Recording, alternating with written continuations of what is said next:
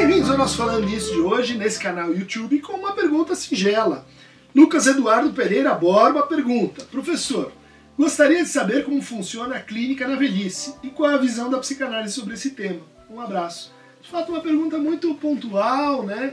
E que tem uma resposta no Freud. O Freud, assim, ele não recomendava a psicanálise para pessoas que já tivessem alcançado uma certa idade. Ele dizia assim que há uma certa viscosidade da libido, uma dificuldade de pensar assim a mudança, a transformação, de que até refazer a história no seu conjunto, de tal maneira que a gente pudesse alcançar a arqueologia, a gênese dos sintomas, muito tempo seria tomado, de tal maneira que talvez ela não fosse tão eficaz assim, e ele recomendava né, a, a psicanálise, então, uh, para pessoas que já que, que fossem assim, não da terceira idade. Contra isso, a gente tem a posição do Jung. O Jung, ele, ele né, dentro da sua teoria da individuação, ele recebia preferencialmente pacientes a partir dos 42 anos. Ele dizia, olha, a pessoa antes de entrar numa análise, antes de assim se deparar com o seu destino,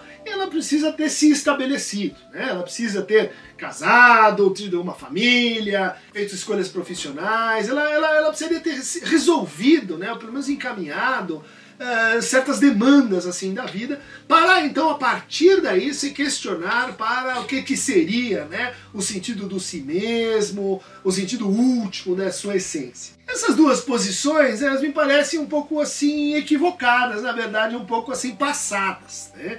a realidade que a gente tem contemporaneamente, o trabalho lindo da Ângela Mucida, o sujeito não envelhece, né? É um trabalho que eu recomendo a vocês, porque ela vai dizer assim, olha, é, essa consideração freudiana, ela ela talvez estava assim captada pelo preconceito da época do Freud do que, que era envelhecer, né? de que a envelhecência era no fundo apenas um conjunto de perdas que preparava para a morte. Não é assim, não tem que ser assim.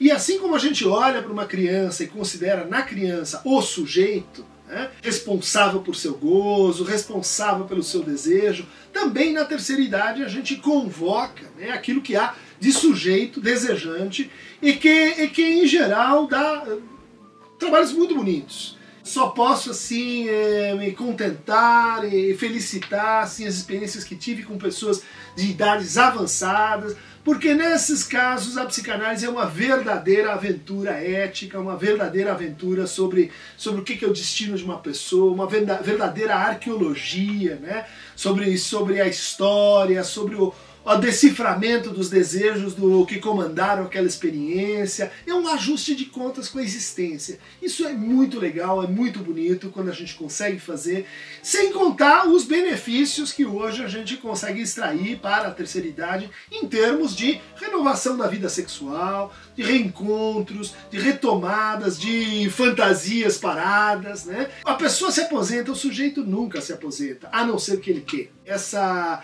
é, experiência né, de que é uma análise, essa viagem que é uma análise, ela é, é, extremamente eficaz. A gente conhece casos assim de pessoas que tornam a análise algo assim tão central na sua vida né, nesse momento, uh, que muitas vezes está premiado por solidão, por desamparo, uh, que de fato nesse momento a psicanálise é um fator de vida é um fator de longevidade para muitas pessoas. Quem quiser continuar a receber fragmentos envelhecidos, eh, anciões, sábios eh, do nosso Falando Nisso, clique aqui no Aquerão da Mover.